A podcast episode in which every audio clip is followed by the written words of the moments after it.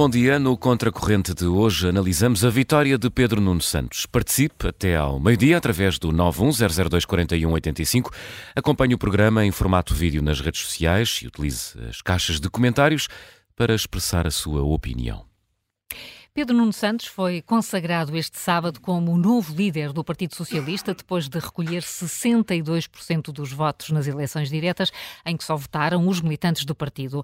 José Luís Carneiro surpreendeu com um resultado melhor do que o esperado, 36%, mas não aconteceu nenhuma reviravolta e o novo líder já começou a tomar conta da casa. Ontem até já esteve reunido com António Costa, que lhe passou a pasta e entregou o escritório do Largo do Rato. No Contracorrente de hoje vamos querer discutir o que é que esta campanha interna no Partido Socialista nos revelou sobre as qualidades e os defeitos de alguém que há muito ambicionava a liderança e agora ambiciona ser primeiro-ministro. Uh, José Manuel, Pedro Nuno Santos saiu mais forte depois desta prova eleitoral. Como é que te pareceu? Bom dia, Carlos, novamente. Olha, eu diria que não. Eu diria que não. Uh, porquê? Porque, primeiro, ele ficou aquém da expectativa. Portanto, esperava-se uma vitória entre os 70% e os 75% face à, à quantidade de apoios que teve aos ministros, aos deputados, às distritais, e ele ficou nos 62%. Repara, Sócrates, quando foi eleito, era contra Manel Alegre, contra João Soares, são duas figuras de peso, não é? Manel Alegre uh, é o Manel Alegre, não é? Um histórico. É um histórico. Uh, João Soares, filho do líder, tinha sido presidente da Câmara de Lisboa, portanto, outra figura relevante. Eh, Sócrates contra estes dois candidatos teve 79%. Costa candidatou-se contra o líder do partido em funções, portanto, um desafio, hum. teve 69%.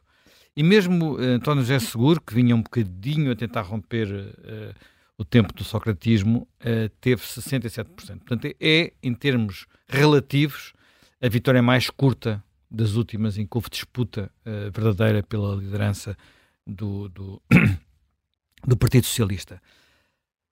Mas isto são expectativas, não é? Portanto, agora, aquilo que me parece, apesar de tudo, mais, eh, mais relevante é que, uh, olha, se calhar com mais uns dias ainda era mais curto. Portanto, esta, esta... Que achas que Pedro Nuno Santos vindo, uh, perdeu o gás ao longo da campanha? Acho que Pedro Nuno Santos perdeu o gás e apesar de José Luís Carneiro ser uma figura Uh, com, menos, com menos viço, digamos assim, menos conhecida, menos fotogénico, uh, men menos estriónico, essas coisas todas, com menos carisma, carisma sabe-se lá o que é o carisma, não é? Como dizem. Uh, ele tinha vindo a ganhar, precisamente, penso eu, pelo efeito conjugado de dois fatores. por um lado, porque fez intervenções, algumas delas mais assertivas, sobretudo no que respeita ao que o Partido Socialista poderá fazer no dia seguinte às eleições. É um tema de que Pedro Nuno Santos tem fugido como o diabo da cruz. E depois também porque, uh, enfim, Pedro Nuno Santos não, não, quis, os, não quis os debates, não uh, disse nada, tentou não dizer nada relativamente ao seu adversário, andou ali sempre uh, tentar ficar no meio da ponte. Mas dito isso, eu acho é que este tema este tema dos debates acabou por se revelar. Quer dizer, não houve debates, não sabemos como é que era, mas, mas Pedro Nuno Santos teve que enfrentar entrevistas que não, é, não foram todas amigáveis e quando teve pela frente entrevistas menos amigáveis, uh, às vezes atrapalhou-se.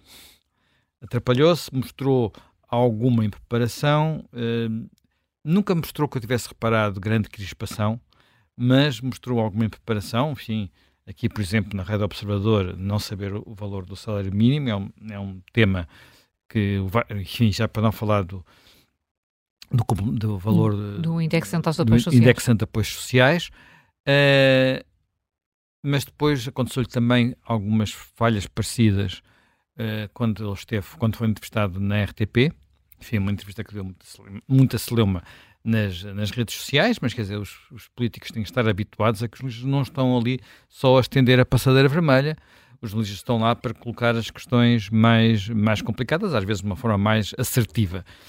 Uh, e dessas vezes ele mostrou menos uh, segurança, diria eu. E depois aconteceu uma coisa, enfim, isto é uma coisa um bocadinho estranha, porque a primeira vez que alguém me referiu isso, eu até fiquei assim, ah, mas coisa tão, tão bizarra. Uh, mas agora tenho tido, já me aconteceu comigo e já vi outras pessoas referirem o mesmo, que é uma coisa que aqui na rádio é importante, o tom de voz.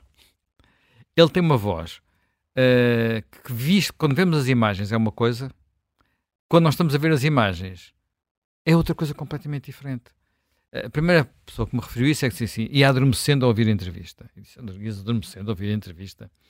E já me aconteceu, e voltou a acontecer mesmo agora este fim de semana, com, com pessoas que estavam a partilhar comentários e a dizer que tinham tido dificuldade por causa da voz, não estando a ver as imagens, a seguir a sua intervenção de vitória, portanto, o seu hum. discurso de vitória. Pela, tem, pela cadência, é isso? Pela cadência, pelo registro. Epá, eu não sei explicar, eu não sou especialista nesta, nestas coisas, mas eu próprio já me aconteceu, agora comecei a dar atenção a isso e tentar ouvir aí, por exemplo, quando ele entra aqui na Rádio Observador e estou, estou no carro, não estou a ouvir, a ouvir em, eh, em nenhuma televisão, e acho que há alguma razão de ser nisto. Há uma razão de ser nisto. É evidente que nós estamos no tempo da imagem e, portanto, a televisão é que vai determinar as campanhas, é que vai determinar as coisas todas, mas, mas enfim, logo, logo veremos como é, que, como é que ele melhora ou não esse aspecto, porque só aquele ar de fatos de bom corte, barba e cabelo grisalho, aquele ar que uh, há muitas mulheres que se entusiasmam, uh, não sei se chega, não sei se chega, e portanto uh, eu acho que, enfim, mas isso é um detalhe da campanha, não será seguramente o mais, o mais, o mais importante. O mais importante é perceber, por exemplo, como é que ele vai estar nos debates uh, tiver que fazer durante a campanha eleitoral. Foi um mau sinal ele não ter querido fazer o debate com José Luís Carneiro. A explicação de que ele não foi ao debate, que era para não haver divisão no Partido Socialista, é uma má explicação. A divisão aconteceu na mesma e, sobretudo, deu a sensação de que é alguém que já ganhou e não tem que fazer nada para ganhar. Portanto, que é um mau. Quer dizer, nisto é uma, um grande contraste com António Costa, que sempre procurou fazer um contrário. António Costa não se furtou nunca aos debates, não se, não se furtava em entrevistas, portanto, ia muitas vezes a jogo, tinha nisso, nesse aspecto uma grande autoconfiança, nem sempre lhe correu bem, mas uh, com Pedro Nuno Santos, uh, não sei se é assim. Agora repara, na última campanha eleitoral, uh, António Costa, em alguns debates, foi a forma como ele se apresentou foi absolutamente determinante para aquilo que vai acontecer a seguir. Eu recordo em particular o debate com o PCP, com Jerónimo de Souza, em que ele foi, enfim, alegoricamente assassino. Portanto, Jerónimo de Souza estava abananado, nem sabia o que é havia de responder. Eu pergunto, é capaz Pedro Nuno Santos, num debate com, agora já não, só, não é Jerónimo de Souza, é Paulo Raimundo, ou num debate com Mariana Mortágua, que são debates muito importantes para ele, para poder uh, com, fazer o mesmo que António Costa fez na última campanha, porque depois vaziar os partidos à sua esquerda, ter o tal voto. Quer dizer, não, isso não basta ir para lá dizer se não querem cá uh, a direita, têm que votar no Partido Socialista para o PCP e para, o, para os eleitores do, potenciais eleitores do PCP e do Bloco, é necessário convencer porque é que eh, se houve geringonça, se é que ele era o ministro da geringonça, o que é que é importante aí. Na altura havia o governo que tinha caído por causa desses dois partidos. Agora o governo não caiu por causa disso, caiu por dentro. O que é que ele vai dizer a esses eleitores? E se o PCP nas sondagens está muito mal, o Bloco tem recuperado alguma coisa relativamente ao, ao seu resultado de 2022. Portanto, este lado, uh, este killer instinct, digamos assim, que António Costa tinha nos, no, nos debates, uh, não sei se ele, se ele vai, vai ter. E uh, recordemos que uh, uma coisa é algumas prestações que eu não acho nada fantásticas de Luís Montenegro. Agora, Luís Montenegro, quando foi líder parlamentar do PSD, fez debates muito bons. Portanto, fez debates muito bons. Uma posição, e tem um traquejo que, nesse aspecto, Pedro Nuno Santos não tem porque ele raramente teve, foi posto perante aquele tipo de provas e com aquele tipo de dificuldade. Portanto, uh, uh, uh, veremos. Agora, olhando para aquele Pedro Nuno Santos que foi aparecendo ao longo desta campanha e que esteve presente também neste final, notamos que um pouco, olha, até contra a minha expectativa, me pareceu que ele estava mais impreparado do que, do que se esperava, quer dizer, houve as tais respostas que ele não conseguiu não conseguiu dar, e desse ponto de vista, até contrastando um pouco com José Luís Carneiro, quando chegava a temas difíceis, era, era mais. percebia-se que ele tinha, tinha olhado mais para os dossiês e estava, eh, e estava mais por dentro deles. E depois há outra coisa que eu acho que vai ser sempre complicada e percebeu-se que, que ele não se conseguiu salvar disto nesta campanha. É assim, até como o próprio José Luís Carneiro uh, disse várias vezes, ele procurou vestir outra pele que não é a pele dele. Quer dizer, Pedro Nuno Santos tem um, tem um percurso. E esse percurso tem, muitas, como ele dizia, muitas cicatrizes, não é? Uh, erros e cicatrizes, mas esse percurso tem uma constante. e essa constante é uma visão do país e do partido uh, mais radical ou mais à esquerda, como preferires, do que tem sido o mainstream do Partido Socialista. Uh, isso está associado, não está associado apenas à famosa frase dos banqueiros alemães com as pernas a tremer. Porque é preciso ver o seguinte: estamos a falar de alguém que é impulsivo, que acha que se deve decidir e que, naquela circunstância, era o que ele faria. Naquela circunstância, era o que ele faria.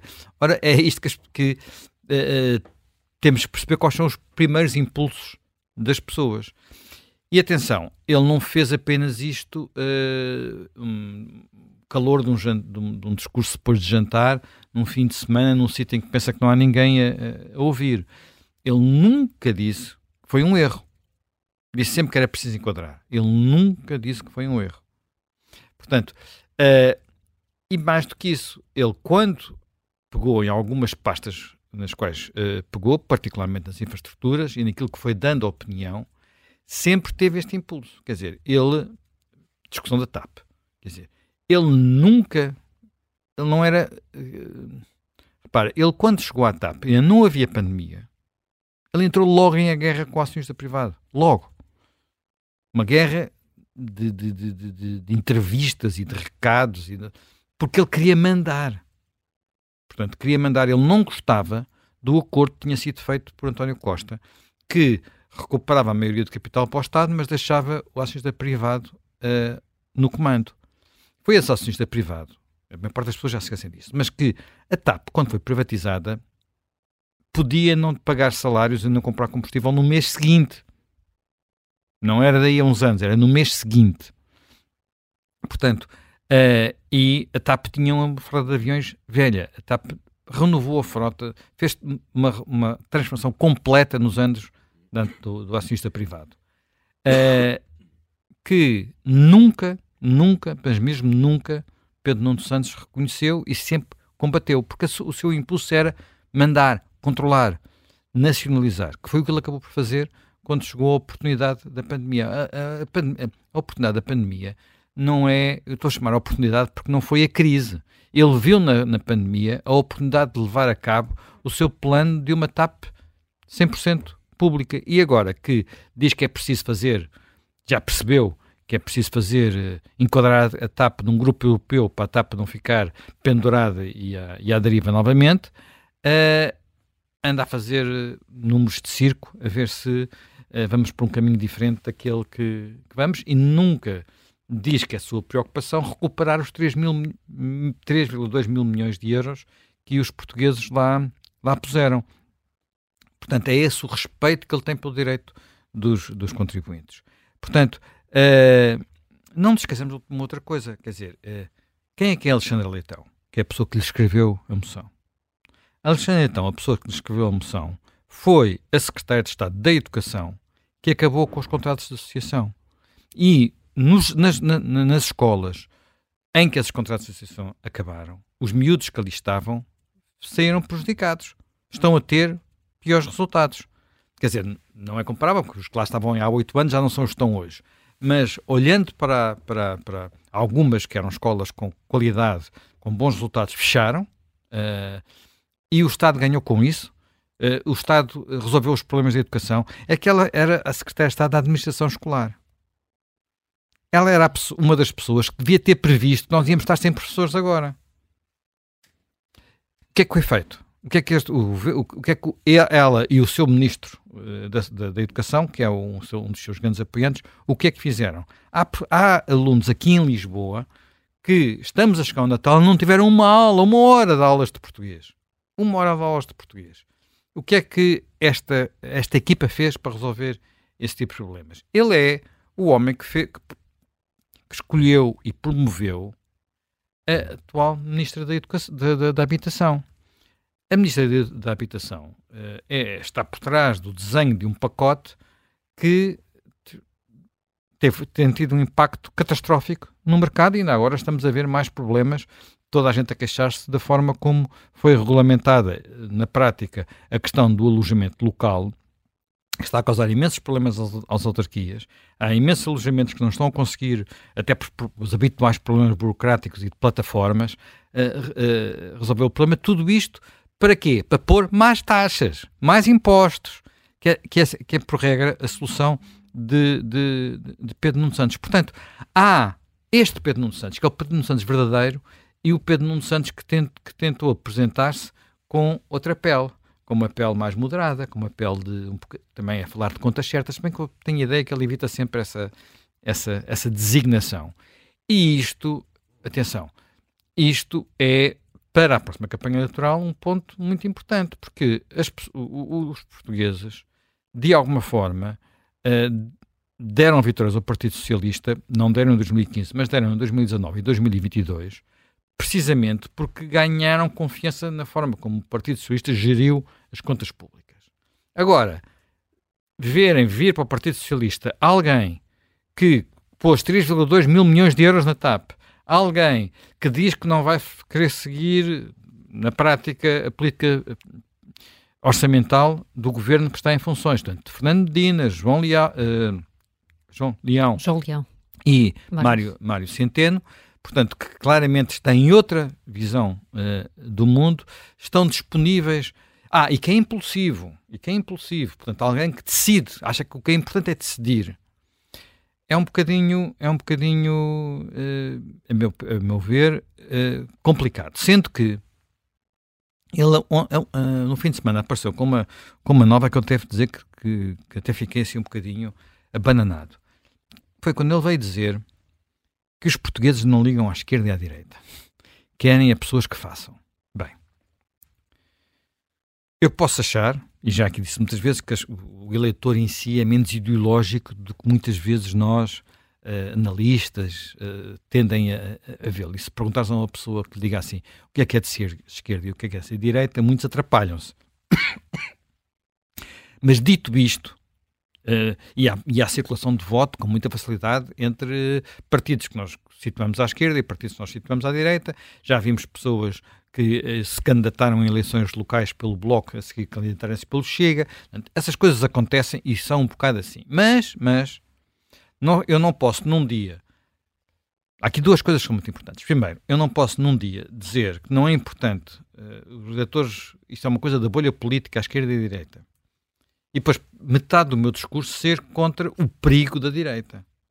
Quer dizer, então as, uh, falar da direita e da esquerda não é importante e depois eu tenho, logo a seguir, o meu discurso é contra o perigo da direita, porque eu quero dizer que toda a direita é radical.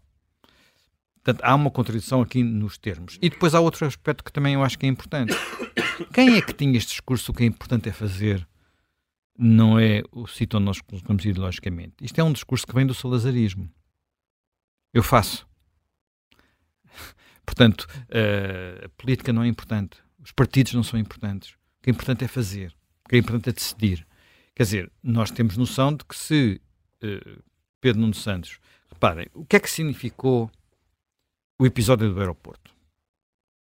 O episódio do aeroporto teve, envia-nos duas mensagens muito claras.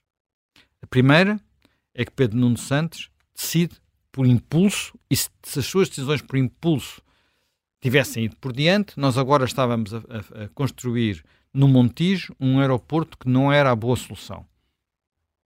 Ponto número um. Ponto número dois.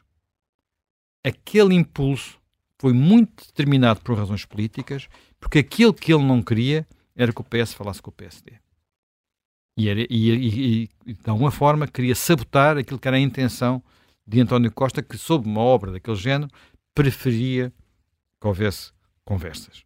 E, portanto, é isto que, uh, que é Pedro Nuno Santos. E é muito significativa esta visita que ele está a fazer, irá fazer hoje. Hoje à tarde. Ele hoje vai a umas oficinas da CP. Uh, eh, portanto, dentro daquela ideia de que são da CP, são públicas, são ótimas, eu recuperei-as. Uh, não chega. É preciso que eu gostava de ver melhor o balanço das contas.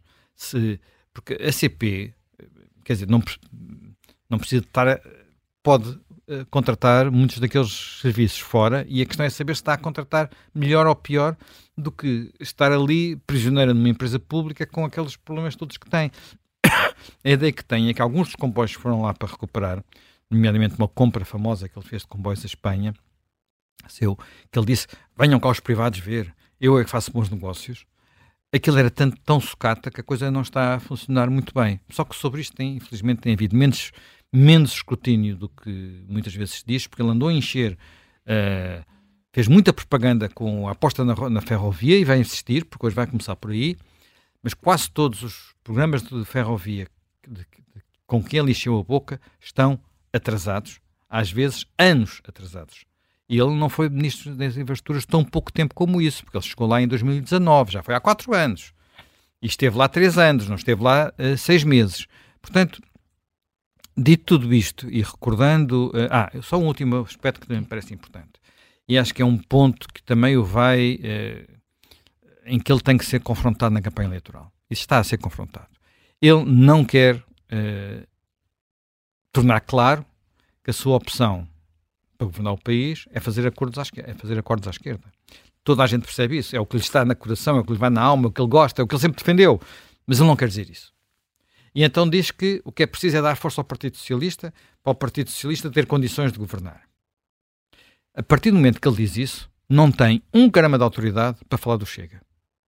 Porque do outro, não, nem não da pode posição, Nem da posição de Luís Montenegro em relação nem ao da, Chega. Quer dizer, para já a posição de Luís Montenegro é muito mais clara é, é clara, ao contrário da posição dele, que é tentar criar o nevoeiro. Mas ele não tem, não, não tem autoridade, porque o, o outro lado dizem assim: o senhor não quer dizer o que é que vai fazer, porque é que nos está a pedir a nós para dizer o que é que vamos fazer? Portanto, já foi instado milhares de vezes sobre essa matéria. Eu já disse o que tinha a fazer, não, não, não farei coligações com o Chega, estou a pôr-me no lugar de Luís Montenegro. O senhor é que tem que dizer. Portanto, eh, esta posição, que é para tentar não assustar os eleitores do centro, eh, não sei se vai ter muito resultado, depende, claro, da, da, da, da, habilidade que tiverem os seus opositores, designadamente o PSD, a Iniciativa Liberal, por aí adiante. Mas vamos ver, porque eh, não me parece que ele esteja na posição tão forte eh, como, se, como se pensa. E nós temos que ter noção, quer dizer, os eleitores, o país, de que do que é que representaria Pedro Nuno Santos na, na, no governo, porque Pedro Nuno Santos, uh, no discurso que fez, repara, sobre uh, a saúde, o que é que ele disse? A direita anda para aí a dizer, a direita, tal coisa, anda para aí a dizer que uh, é preciso colaborar com o setor privado e o setor coisa. Não, não, não, o que é preciso é salvar o SNS. Mas essa da altura deve, lá mais para diante, no discurso, já veio dizer uma coisa diferente. Nós também falamos com os privados e com o setor cooperativo. Portanto, ali o que há é um dogma, o, o, o velho SNS, uma incapacidade de perceber que é necessário fazer uma reforma integrada, a ideia de que com um, um diretor executivo que diga quais são as urgências abertas e as urgências fechadas, já estamos bem, o que é preciso é ter tempo para o diretor executivo fazer as suas, as suas reformas. E pronto, é tudo o que ele tem, o que ele tem a dizer, porque, a, a, a, digamos, o instinto dele é o SNS do João Semedo e do, do, do António Arnaud. Não é um instinto de achar, nós estamos, passaram 40 anos, mais de 40 anos, sobre uh, a montagem deste modelo, e sobre a montagem deste modelo foi feita por governos da AD e do PSD, bom nunca esquecer isso, porque eles continuam a achar que uh, o PSD e o CDS, porque votaram contra a primeira lei, a seguir não tem nada a ver com, com isto. Fizeram a lei que, que, regiu o país durante 30 anos, portanto, uma lei do tempo da nobreza, enfim, mas não vamos entrar para essa discussão, é a discussão do Serviço Nacional de Saúde. Mas o instinto dele é sempre uh, achar que o Estado resolve tudo. O Estado resolve tudo na, na, em Guifões, o Estado resolve tudo no SNS, o Estado resolve tudo na TAP. É esse um instinto de Pedro Nuno Santos. E, portanto, uh, e sobre isso, por mais ginástica que ele faça, é difícil sair da veste que ele construiu ao longo de décadas de, de atividade política. Vamos eh, falar sobre o Pedro Nuno Santo, líder socialista que saiu destas eh, eleições internas deste fim de semana. Eh, já ao telefone com a Maria João Avilés, jornalista, colunista do Observador. Bom dia, Maria João Avilés. Olá, olá Carlos, olá Zé Manel, olá a todos, bom dia, bom dia. Muito, muito bom dia. Então. Este, o Pedro Nuno Santos que vimos em campanha será um Pedro Nuno Santos muito diferente a partir de hoje, em que já é líder eleito do Partido Socialista. Acha que houve aqui um esforço de contenção por parte Não. do candidato? Candidato, nem isso.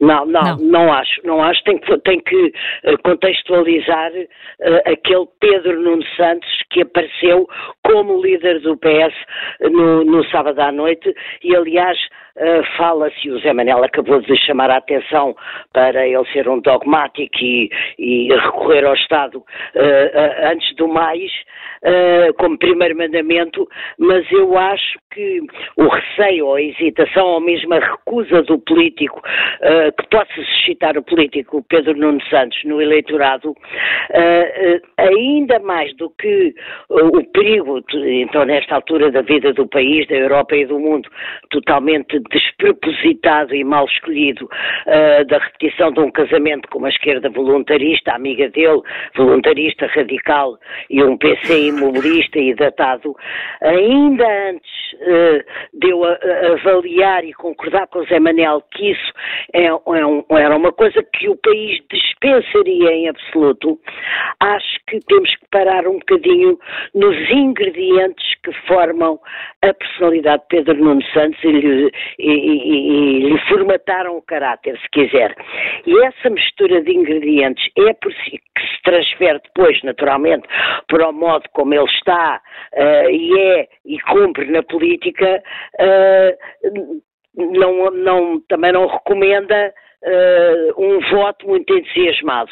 Uh, Trata-se de uma pessoa que é imprevisível, uh, ele teve alguns gestos totalmente imprevisíveis que a política, de que, de que a política não gosta. é um repentista, é uma pessoa que acha que tudo se pode permitir. Reparem que ele é um político que não hesita em fazer, eh, em, em, em, dizer coisas ou fazer coisas pela simples razão que acha que se pode permitir. E há pessoas que confundem isto com ser uh, um voluntarista ou ter vontade política. Não é. Uh, ter-se ter esquecido que mandou fazer pagamentos pelo WhatsApp e depois vir dizer que pedi desculpa, mas que se esqueceu um político responsável não tem esquecimentos destes. Uh, ter escolhido sozinho um aeroporto e mandado pôr no, ou que saiu em Diário da República, apanhando o, o, o maestro do governo, António Costa, uh, de surpresa, uh, não é um ato de voluntarismo, é uma irresponsabilidade. Não, não tem outro nome, é uma irresponsabilidade. Também acho que a política não gosta de, de, de, de irresponsáveis e depois uh, insultar autoridades estrangeiras como vimos fazer, ele agora pede desculpa, diz que são frases infelizes, mas são frases que ele disse no contexto de um parlamento, de uma altura de bancarrota causada pelo seu próprio partido, em que havia outro partido que tentava colar os cacos, como colou, uh, e, e até a ganhar as eleições, falo do PSD de Passos Coelho, mas permitir-se insultar autoridades bancárias estrangeiras com aquele excesso de, de, de, desenvoltura e de arrogância e de presunção, uh, são, são, marcas. O eleitorado não, não esquece. Uma coisa é o eleitorado. Uh, achar que começou um ciclo e está no seu direito, e sobretudo os militantes do PS, com certeza é a sua casa, é a sua morada política, é o seu berço político. Mas Muitos deles não esqueceram, tanto que, uh, surpreendentemente, José Luís Carneiro, que aterrou ali umas semanas antes, uh, teve uma vota, não teve uh, 127 votos e, portanto, teve alguns milhares. Portanto, houve militantes que de, do PS que, de facto, consideram que haverá alguns ingredientes na personalidade de Pedro Nuno Santos que não são, se quiser, muito convidativos ou, ou, ou, ou constituem uma espécie de um, de um casaco que não lhe, que não lhe fica bem, ou, ou melhor dizendo, fica-lhe bem a ele, mas não fica à política. Mas queria só, para, para terminar, para depois, se quiserem entrarmos em diálogo, uh, uh, focar o, o traço uh, que mais me. que mais pode perturbar aquilo que se tem como indispensável num, num, num, num chefe de governo, num, primeiro-ministro.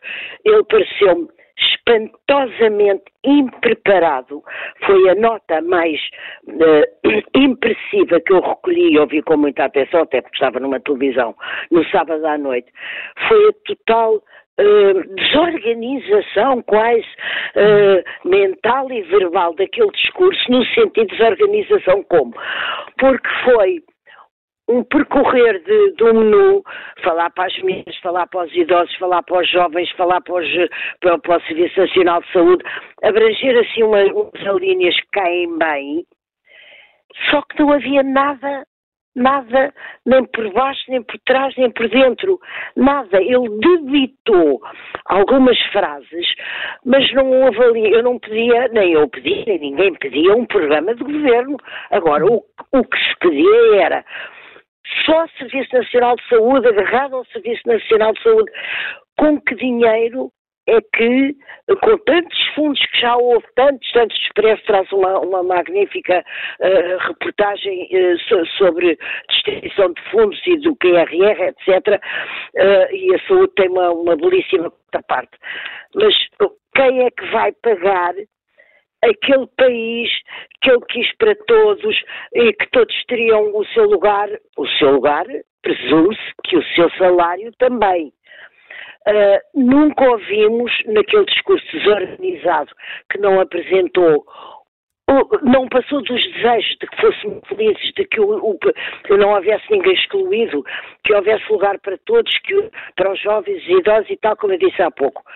O que eu pergunto é, onde é que esteve uma menção que fosse, uma, uma alusão, uma frase à necessidade imprescindível, fulcral, essencial, sem a qual nada de nada se passa, que é a produtividade e o crescimento económico. Se não se partir dessa premissa, que provavelmente ele deixará ou capitalista ou, ou da, desprezível direita para Pedro Nuno Santos, isto é um pequeno entre parentes, a direita é sempre desprezível, não tem direito de cidade. Uh, portanto, não houve uh, nem uma âncora de governação, uma âncora onde ele, eu vou fixar-me nestes três pontos. Sim. Não houve uh, pontos cardeais, não houve o encar de três grandes vontades reformadoras que ele tivesse. E tudo isto coroado por um discurso que, sendo o primeiro e não havendo, como sabemos, uma segunda oportunidade para mudar uma péssima primeira má impressão, as pessoas ficaram com um, um político que num tom, aliás, mais monocórdico até do que é habitual, ele encheu uma sala de vazio. A sala tinha a natureza humana, não havia nenhuma espécie de natureza política hum. de uh, de antevisão do que pode ser uma governação dele, da vontade política de de facto ir às raízes do, dos males que nos afetam, uh, arrancá-las e substituí-las por outras. Portanto, eu penso que foi um péssimo. Uh, não estou a falar de 10 de março, estou a falar daquilo que vi até agora, Sim. mas essencialmente, termino, essencialmente na noite de sábado, pareceu-me que foi um princípio uh, muito mau, muito mau, com nota negativa, muito, muito mau, uh, porque não me trazia nada. Se eu quiser dizer a alguém o que é que ele disse, eu pergunto ao Zé Manel e à Carla o que é que vocês acham que ele disse. Na ótica do jornalista faltou o lead, não foi? Faltou ali é. um, um, momento. Maria João Vilhas, muito obrigada, muito obrigada pela análise aqui a, a sublinhar a, a, falta de substância no discurso de Pedro Nuno Santos no final uh, do uh, no discurso da vitória de, de sábado à noite. Uh, nesta altura temos já o Alexandre Borges connosco, que é também colunista do Observador. Alexandre, bom dia, bem-vindo. Pode ter havido falta de conteúdo, foi uma das críticas que se fez a Pedro Nuno Santos, mas também se diz que é um político com carisma. Como é que isto se encaixa? bom dia. Olá, bom dia. Um, sim, é difícil dizer não é, o que é o carisma, como, como o José Manel já mencionou há, há pouco. Uh, mas uh, uma das definições possíveis justamente é dizer que é alguém que, em quem reparamos quer antes de abrir a boca, antes, quer, hum. antes de começar a falar. O que realmente pode ser, pode ser poderosíssimo e pode ser uma, uma maldição, não é? Porque justamente nós uh, corremos o risco de depois não ouvir o que essa pessoa realmente disse e obviamente é nisso que nos temos de ater. Um, eu, eu, eu, concordo, eu acho, aliás, sobretudo para quem escreve, às vezes é aflitivo ver que, de um modo geral, nós temos tido muito poucos bons oradores. Já nem isso, não é? Eh, o, o, discurso dele, de facto, é, quer, quer, no, enfim, quer no PS, quer no próprio PSD, nos dois grandes partidos tem faltado, tem faltado isso. Uh, Costa, como sabemos, não, não tinha propriamente, não tem propriamente o dom da palavra, e Pedro Nuno Santos, efetivamente, é assim um discurso quanto muito emocional, uh, muito pouco substantivo, em que hum, ele arranca assim, há um momento meio insólito no discurso em que ele arranca assim uns aplausos a dizer e todas as pessoas que me deixaram tocar, abraçar, beijar. uma coisa assim que perfeitamente, lá está, ou que conteúdo, mas que arranca uma, uma, uma ovação, depois faz uma menção a Soares assim também muito perdida. Um, Uh, de, e era, de, Alexandre, de... Era, era, suposto ser mais nessa noite, ou o momento uhum. também não era para apresentar medidas concretas, era para, enfim, uhum. para ter bons momentos televisivos? Eh, provavelmente sim, eu compreendo, compreendo isso, mas também concordo de facto com, com, com, com o que já se vinha dizendo atrás, uhum. de, que pelo menos algumas linhas deveriam ter ficado claras. E efetivamente nós não sabemos, continuamos a não saber muito bem. Quem é este Pedro Nuno Santos, por exemplo, há uma frase em que ele diz eu não sou radical uh, nem moderado, que me lembra também aquela, parece um, parece um, um sketch, é? eu sobre esse assunto não sou a favor nem contra, muito pelo contrário. Um, o, nesta tentativa, de facto, de, de, de, de não uh, hostilizar ninguém e de apanhar toda a gente e e de, e de maquilhar uma, uma, uma personagem anterior, de facto procurou não se, não se comprometer com, com nada. E, e, uh, e, portanto, não sei se sequer desse ponto de vista televisivo uh, consegue grande efeito, não é? Não sei se consegue grande efeito. Nós, uh, ao longo, sobretudo, da campanha do, do, PS e até aqui, acabamos por não saber muito bem quem ele é, mesmo em termos de posicionamento decidiu ter. Ele é o neto do, do sapateiro, como se apresentou, ou a pessoa que, por outro lado, diz foi no dia em que eu senti que, no dia em que eu percebi que os outros não eram tão privilegiados como eu, que decidi entrar para a política. É? Logo, esta primeira personagem que ele escolhe ter, nós ainda não entendemos exatamente qual é. Ele quer parecer um, um, um homem como os outros, simples, humilde, que vem de uma determinada classe social com que ele uh, sonha, ou justamente é o, ou justamente vem de um lado oposto, de um lado privilegiado da sociedade e com que ele não me parece viver completamente confortável para discurso que quer ter para as pessoas. Não é? Ele de facto quer ser a pessoa que constantemente atira uh, bateria, atira contra a direita e que se gaba do seu maior feito político ter sido o do, o do negociador da geringonça, ou quer ser o social-democrata um, e, e, justamente esta pessoa que diz que não, que não são as ideologias que mandam, que as pessoas querem é coisas feitas. E depois, mesmo na, na personagem das pessoas, da, da, da personagem que faz uh, coisas, também me levanta as maiores, uh, as maiores dúvidas, não é? Porque temos uh, alguém que foi. Depois acontece tudo muito rápido. É engraçado, nós vamos olhar para trás. Ele foi secretário de Estado até 2019, não é? Ele foi ministro três anos, basicamente, não é? Foi ministro de três anos das infraestruturas e da habitação. Há um ano era ministro, há um ano era ministro, entretanto uh, saiu do governo, nós discutíamos uhum. se haveria futuro político uhum. para Pedro Nuno Santos e afinal é candidato a liderar o próximo governo. Exato, e aqui está ele, é verdade, exato, há muito pouco tempo, não é? Uhum. Que no fundo eu creio que sempre todos eh, percebemos que haveria um, um futuro para Pedro Nuno Santos, acho que o que não esperávamos é que esse futuro fosse imediato, de facto, não é que fosse, que fosse tão rápido. E tudo isto, de facto, é rapidíssimo, a uma velocidade muito estranha, quer dizer, até na forma da apresentação da sua candidatura, quer dizer, o, digamos, o, o, o, ainda não tinha arrefecido António Costa e de facto já ele estava na sede do Largo do Rato a apresentar a sua candidatura como, como ministro do governo Costa, é? e, a, e, esta ultrapassagem muito brusca é, é, é, estranha. E de facto nós vamos, eh, já foi várias vezes citado aqui eh, o episódio da, das pernas dos alemães, que realmente tem que se lhe diga, porque não pareceu uma frase infeliz, é, uma, é, um, é um texto bastante construído, mas é isso, ainda há um ano, ele estava a ter um momento da maior impulsividade, que é António Costa está fora em Madrid e de repente este, este assunto há 50 anos era discutido dos aeroportos, ele decide despachar uma decisão sobre este assunto e eu recordava que esta também acho maravilhosa. Ele não decidiu apenas sozinho, na ausência do Primeiro-Ministro, onde é que ia ser o aeroporto, ele decidiu fazer dois ele decidiu fazer um Montijo e Alcochete. Portanto, na dúvida, depois de tanto tempo, ele decidiu fazer dois e, e, despachou. Não é uma frase que ele diz numa entrevista, não é? E no dia a seguir tem que ir o Primeiro-Ministro revogar esse despacho. Portanto, de facto, esta é a personagem uh, de Pedro Nuno Santos que, uh, que eventualmente uh, poderá ser um apaixonado pela política, não, não digo que não, poderá ter naturalmente um fervor que me parece tê-lo acompanhado desde sempre e a sua vida ser esta mas que efetivamente não, não me parece a pessoa com uh, o equilíbrio e a ponderação uh, e a experiência política sequer. De repente ele já parece uma pessoa experiente politicamente, mas, mas não é. Uh, não é. Uma coisa é ser presidente da Associação de Estudantes ou da, ou da Juventude Socialista e outra coisa é ter efetivamente experiência em cargos governativos. E ele não deixou trabalho nenhum feito na habitação e nas infraestruturas elas também não existem. Eu não creio que exista mais um quilómetro de ferrovia construído. Posso estar enganado, mas não creio que exista. Alexandre Bosch, é o que uh, sabemos uh, para já. É o balanço que se faz uh, do novo líder do Partido Socialista. Obrigada pela presença mais uma vez no, no Contracorrente. Um bom dia, boa semana. É sempre um gosto. Boas dia, festas boa que já, já estão quase aí a chegar. Já temos connosco aqui em estúdio o editor de política do Observador, Rui Pedro Antunes. Bom dia. Rui Pedro, bem-vindo mais dia. uma vez. O Observador tem agora, tem neste momento em manchete os seis desafios de Pedro Nuno Santos, que fala da estratégia que terá que ter até ao dia das eleições se conseguirmos resumir, Rui Pedro é alguém que vai ter que fazer das fraquezas forças aquilo que é apontado pelos adversários como uh, problemas, dificuldades, podem ser vistos como virtudes. É isso que Pedro Nuno Santos está a fazer.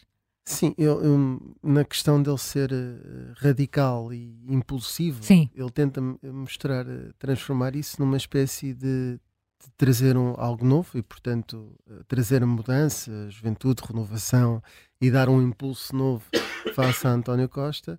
Um, do ponto de vista uh, daquilo que é a agressividade ou essa impulsividade, ele tenta dizer que não é impulsividade, é capacidade de decisão. Um, um, na verdade, o, o, que temos de histórico, por exemplo, na questão do aeroporto, uhum. Uh, é que essa impulsividade uh, não é boa conselheira. Aliás, a, a, escolha de Pedro Nuno Santos, que foi o Montijo, enfim, era só provisória, mas foi considerada uma das piores escolhas pela Comissão Técnica um, e Pedro Nuno Santos até dá sinais de uh, se, se estiver a chatear muito toda a questão da Comissão Técnica e ele for o decisor, uh, acabar com isso uh, e portanto até sugeriu em determinados momentos na, na, na, entrevista ao Observador, bom, isso é o que diz a Comissão Técnica, como se um, não quisesse santificar com, com a Comissão Técnica e, não, e, e, e, do que estar ali não ser, não ser um dogma. Um, isso é um ponto. Uh, a outra ideia é mostrar maturidade política, e isso é, é um desafio que também está relacionado com essa mesma impulsividade. Um, no, no, discurso, ele não, não mostrou. Eu, eu, eu, há um discurso de Pedro Nuno Santos durante a campanha, que, nós falamos aqui várias vezes nas gaspiadeiras, que o discurso uh, está bem estruturado, pode-se discordar ideologicamente daquela forma, um, mas uh, até cola, uh, porque de facto há uma coisa que se pode dizer a Pedro Nuno Santos é que ele tem tido uma linha, uma linha que pode ser radical, etc., mas tem tido uma linha. Um, e só agora é que começa a torcer um bocadinho. De deixou de a ter nesta campanha, foi isso? Achas que uh, tentou moderar-se? Sem dúvida, ou seja, mesmo nessa história de tentar uh, eliminar aquilo que são as fraquezas dele, tentou, tentou uh, moderar-se ou mostrar uma imagem de mais moderado.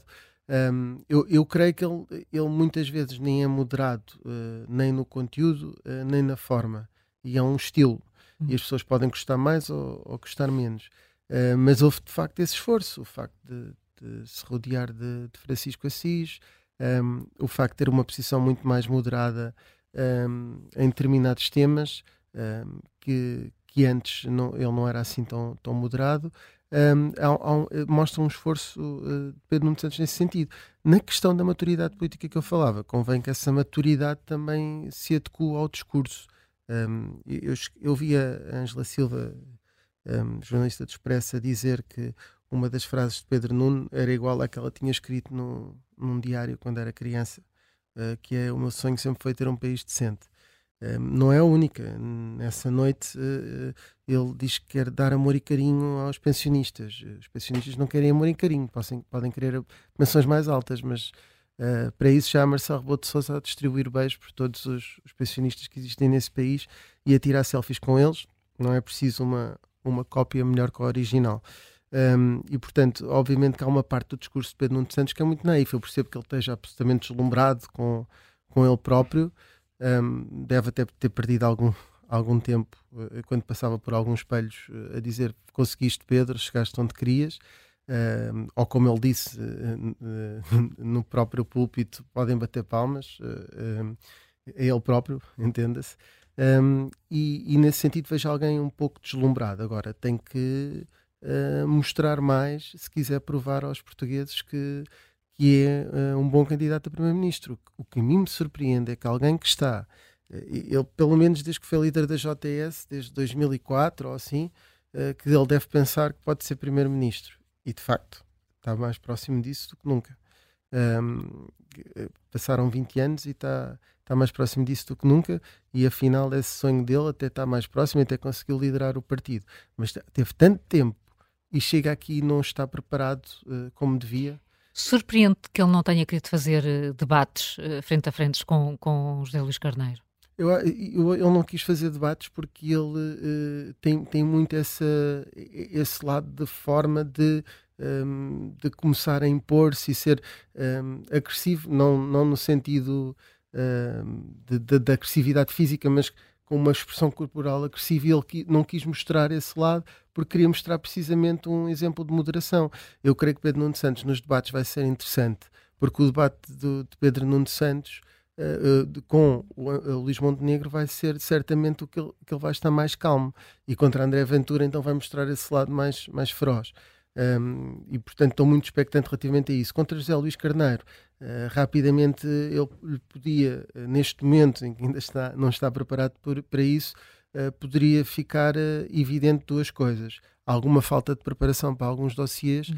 e esse lado mais impulsivo, mais agressivo, o que não o beneficiava. E, portanto, ele quis fugir aos debates precisamente por causa disso. Mas Carla, não perceba que, por exemplo, ele agora já tem uma cábula com o valor de salário mínimo. Uh, creio que essa cábula tem também o valor do preço do leite, que eu creio que às vezes deve, deve divergir. Eh, o preço do leite diverge muito sobre se é marca branca ou se é leite. Se fores, se fores a um supermercado, tens dezenas de preços de leite diferentes. Se fores a um grande Tem agora a leite de amêndoa, leite Sim, e a, partir, e a partir de janeiro passa a ter IVA novamente. Exato. E portanto é difícil de. Mas toda essa preparação. E o mesmo com o discurso na, na noite da vitória, porque ele já sabia que ia ganhar quase desde o momento em que se candidatou uh, podia ter um, preparado algo.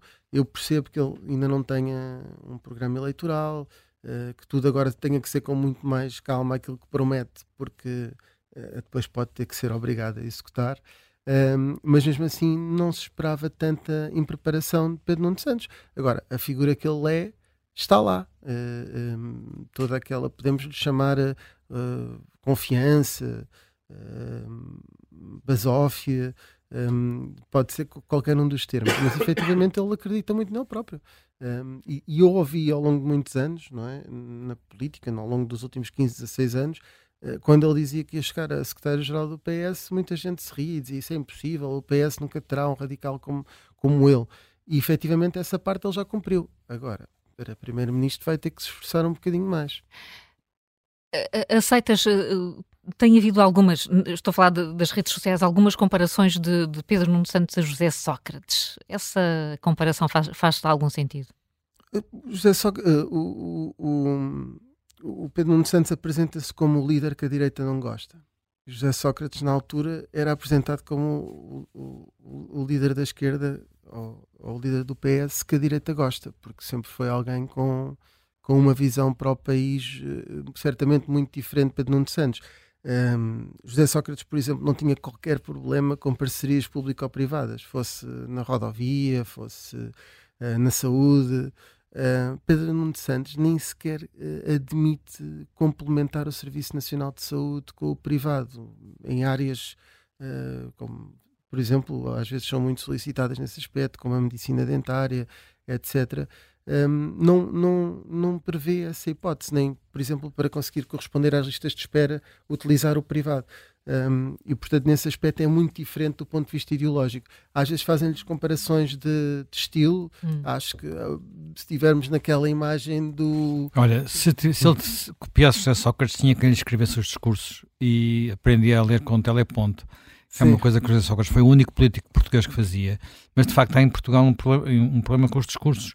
Eu, eu, há pouco tempo fiz aqui um programa no Conversas à Quinta a propósito uh, do aniversário do discurso de Gettysburg, que é um grande discurso de Lincoln, sobre uh, grandes discursos. E uma das nossas dificuldades era encontrar em Portugal discursos memoráveis.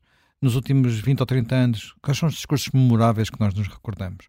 E noutros países há vários discursos memoráveis que nós nos recordamos. E, e, e seria porque eram escritos? Uh, em boa parte porque boa eram parte escritos. Eram boa parte porque eram escritos. Quer dizer, era, há muitos discursos escritos em Portugal, não é? Os discursos que os primeiros ministros fazem, por exemplo, na apresentação do orçamento. Há muitos discursos escritos, mas há muito pouco profissionalismo em, fazer, em escrever os discursos e em ler os discursos. Os melhores últimos tempos talvez sejam alguns de Marcelo Rebelo de Sousa, quando ele não inventa demasiado. Um, Lembro-me particularmente de um discurso que ele faz uh, relacionando o facto do pai uh, ter sido governador e toda a relação com o Estado Novo e um, a relação do país com o Sim. passado colonial. Esse foi muito elogiado, foi escrito naturalmente e foi, foi pensado. Sim, mas quando nós pensamos em discursos como, por exemplo, o discurso da tomada de posse de Kennedy, o discurso da tomada de posse de Obama, são discursos galvanizadores realmente, porque uhum. tocam as pessoas, porque têm momentos, têm altos e baixos, têm, têm montanhas e vales, que é uma coisa que. Uma das coisas que tem a voz do, do, do Pedro Nuno Santos é que não tem montanhas e vales, é muito plana. Uhum. Quer dizer, estou a dizer isto, não Sim. sou especialista, mas é a minha sensação. Sim, os discursos devem ser às vezes um bocadinho como batimento cardíaco, não é? Como uma Sim. montanha com altos e baixos para ir, eh, para ir galvanizando as pessoas. E de facto, eu acho que ele tentou isso, eh, mas mesmo para galvanizar as pessoas é preciso pensar as coisas, é preciso montar um discurso nesse sentido. E ele tá, está tão confiante com ele próprio um, que não me parece que, que, que acha que consegue fazer isso sem preparação. E isso é o pior. Uh, não é? Costuma-se dizer que o melhor, uh, o melhor improvisa, o que vem preparado, etc. E ele, de facto, não preparou, não preparou isso. Não preparou a noite mesmo com muita garantia de que, de que iria vencer e que iria ter a liderança do partido. Rui Pedro, um minuto, vamos dar uma notícia de última hora. João Miguel Santos. Porque o sorteio acaba de ditar, a equipa do Arsenal será o adversário do Futebol Clube Porto nos oitavos de final da Liga dos Campeões. É um dado que vamos analisar aqui na Rádio Observador depois do meio-dia, numa edição especial de E o Campeão é para acompanhar eh, não só eh, este Futebol Clube Porto Arsenal, mas também o que ditar o sorteio da Liga Europa, com comentários de Augusto Inácio, João Pinto, Mariana Fernandes e o Pedro Henriques. E ainda bem, Rui Pedro, então não tivemos aqui um momento de Santana Lopes e não te levantaste do estúdio para não, mas Só dizer hora. uma coisa que uh, Pedro Nuno Santos, por acaso, creio que é adepto do Futebol Clube do Porto, uh, mas eu acho uma coisa curiosa. Uh, um, o futebol aqui, não é para aqui chamado, mas parece-me que normalmente a faixa do Norte eh, tem muito voto normalmente à direita, ou seja, uh, do Mondego para cima, tradicionalmente um, principalmente fora da, das, das, zonas urbanas, mas, mas, também é uma zona onde o PST, por norma, é muito forte.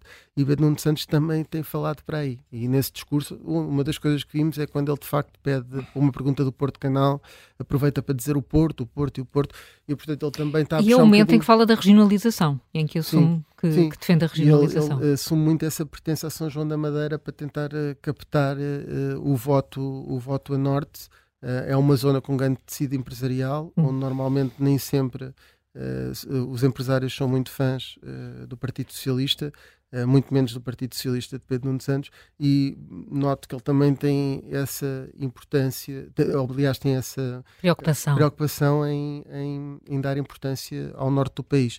De qualquer das formas, parece-me que o grande sentido, o grande sinal até agora é que Pedro Nuno Santos não está muito preparado e isso pode ser por, por excesso de confiança e também por uma questão de indefinição. Ele não consegue, ainda não, não percebeu qual é o tom.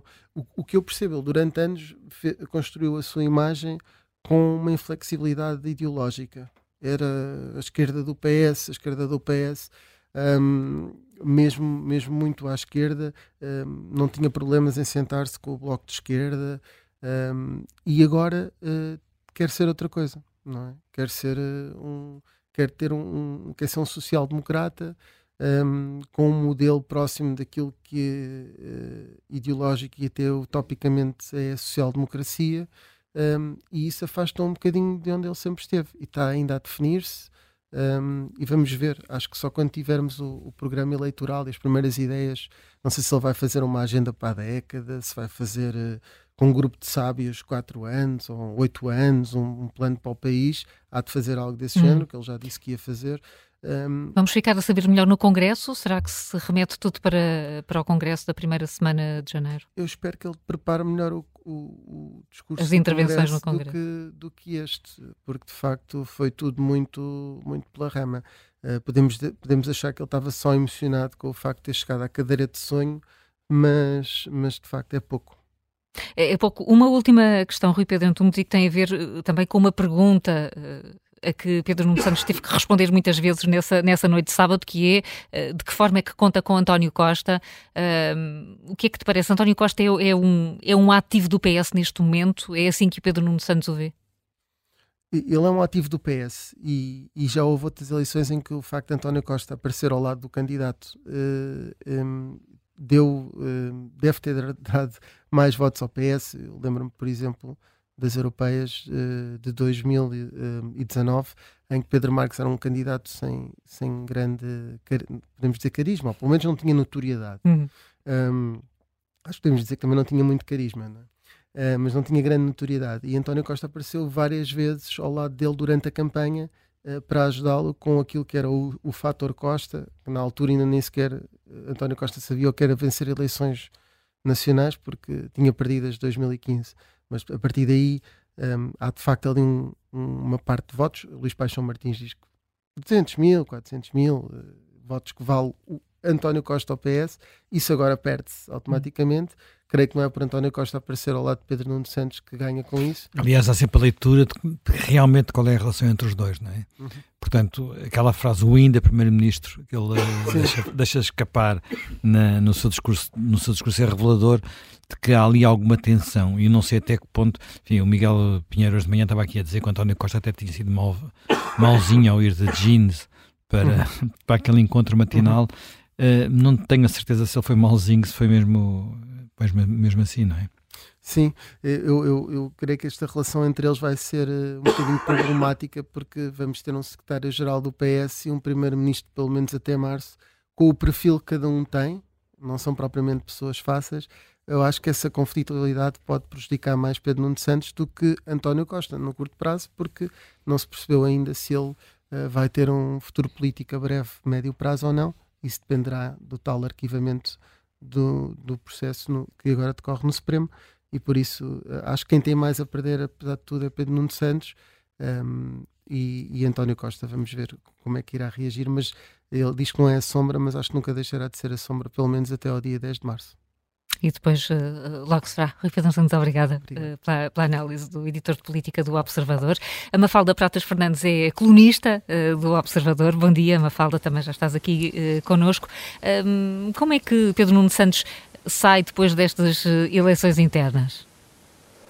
Bom dia. Bem, eu acho que não sai propriamente de forma muito famosa, não é? Portanto, ele certamente que o eleitorado muito sólido, muito militante do PS e que já costuma votar sempre PS, uh, eh, aparentemente está bastante convencido com Pedro Nuno Santos, mas eu acho que, que a grande questão e o que importa também uh, ver é se ele convence para além desse nicho, para além desse eleitorado, não é? Uh, e, e, não tenho a certeza que o faça. Uh, o discurso de, de, de, de sábado à noite, como foi aqui referido, sim, uh, de facto revelou uma, bastante impreparação, não é? Portanto, o discurso não, não, não, não parece ter sido pensado e desenhado por uh, speechwriters, não é? Por pessoas profissionais a, a, fazer discursos. Também não parece ter sido pensado do ponto de vista das políticas públicas de sugerir uma ou duas ou três medidas diferentes. Um, foi um discurso muito à base de clichês, não é? Um discurso que ele terá feito milhares de vezes enquanto líder da JSD e mais tarde enquanto uh, na, na, campanha eleitoral, em campanhas eleitorais do PS no terreno, digamos assim, mas é um discurso muito, muito, muito comum, não é? Que não aquece nem arrefece na, na medida em que uh, não é diferente do tipo de discurso que as pessoas associam uh, às campanhas partidárias. E, e, acho que se ele quer convencer eleitorado para além do eleitorado que já é PS, não é? E do eleitorado militante do PS, terá de fazer bastante mais. Claro que, que, que há sempre essa questão sobre se. Uh, eu ultimamente tenho ouvido bastante essas teorias em relação ao Pedro Nuno Santos, de, de que mais do que convencer eleitores do centro, as eleições ganham-se mobilizando. Eu, por exemplo, acho que já ouvi o Daniel Oliveira a fazer esse argumento quanto a Pedro Nuno Santos e, portanto, argumentando que Pedro Nuno não tinha que convencer o eleitorado do centro teria era de mobilizar eleitorado uh, mais ideológico, digamos assim, quer do PS, quer à esquerda do PS. Bem, é preciso vermos aqui várias coisas, que é, isto é uma teoria muito retirada do contexto americano, em que de facto isso parece ser verdade até certo ponto. No entanto, os estudos que nós temos é que em quase todos os países europeus as eleições de facto ganham-se convencendo eleitores que em eleições anteriores ou se abstiveram ou se uh, ou votaram em uh, outros partidos diferentes. Portanto, há de facto um eleitorado flutuante e é esse eleitorado que, que, decide as eleições. E em Portugal isso é muito claro que